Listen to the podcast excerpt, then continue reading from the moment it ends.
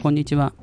家庭学習で子供の才能を伸ばすラジオ、パーソナリティの陳塾長です。えー、皆さん、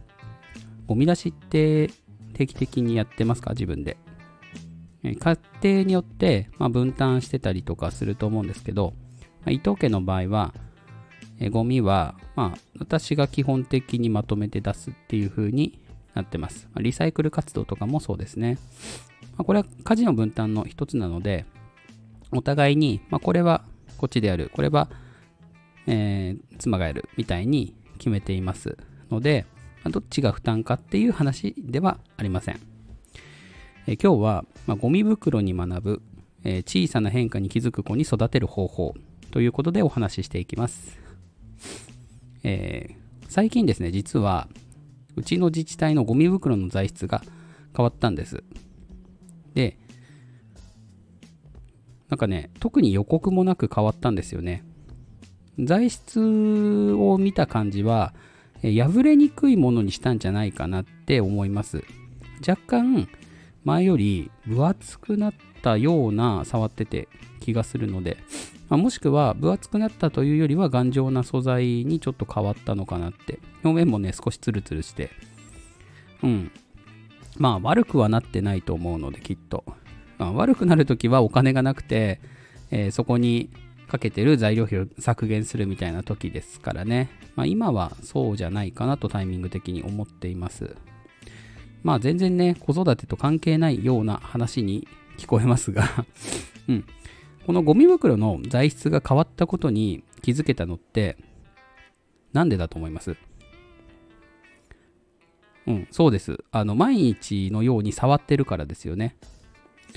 え燃えるゴミって、まあ、週に2回回収あるんですけど、まあ、その度にゴミ袋を出して入れ替えてってやっていくと、えー、そのゴミ袋がどんな形で、えー、どんな材質で、えー、どんな風な手触りをしているかとかって体が勝手に覚えるんですよね。で、そうすると変わった時にすぐ気づくんですよ。で、これがゴミ出ししてない人だと多分気づかないです。色とかも若干変わってるけど、毎日見てないと、これはね、わからないですよ。うん。だから、えー、これって子育てと同じで、毎日関わってるから小さな変化に気づけたりしませんか？うん。ね、ちょっとなんか、なんか体調悪そうだなとか、鼻水が昨日より出てるなとか、今日食欲ないなとかって、毎日のその普通の状態と比べてるからこそ気づける変化ですよね。で、まあこういうのってやっぱりその接触回数が多ければ多いほど気づくことも増えるし、で、気づくことが増えると、相手は、えー、まあ、関心を持ってくれてるなって感じるわけですから、良好な関係につながりますよね。うん。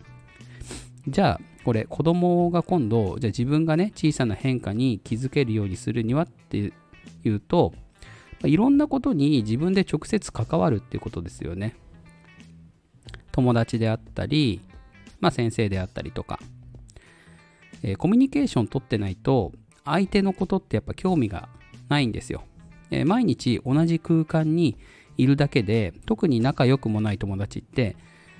正直細かいとこまで覚えてないですよね。でも、えー、よく話す人とか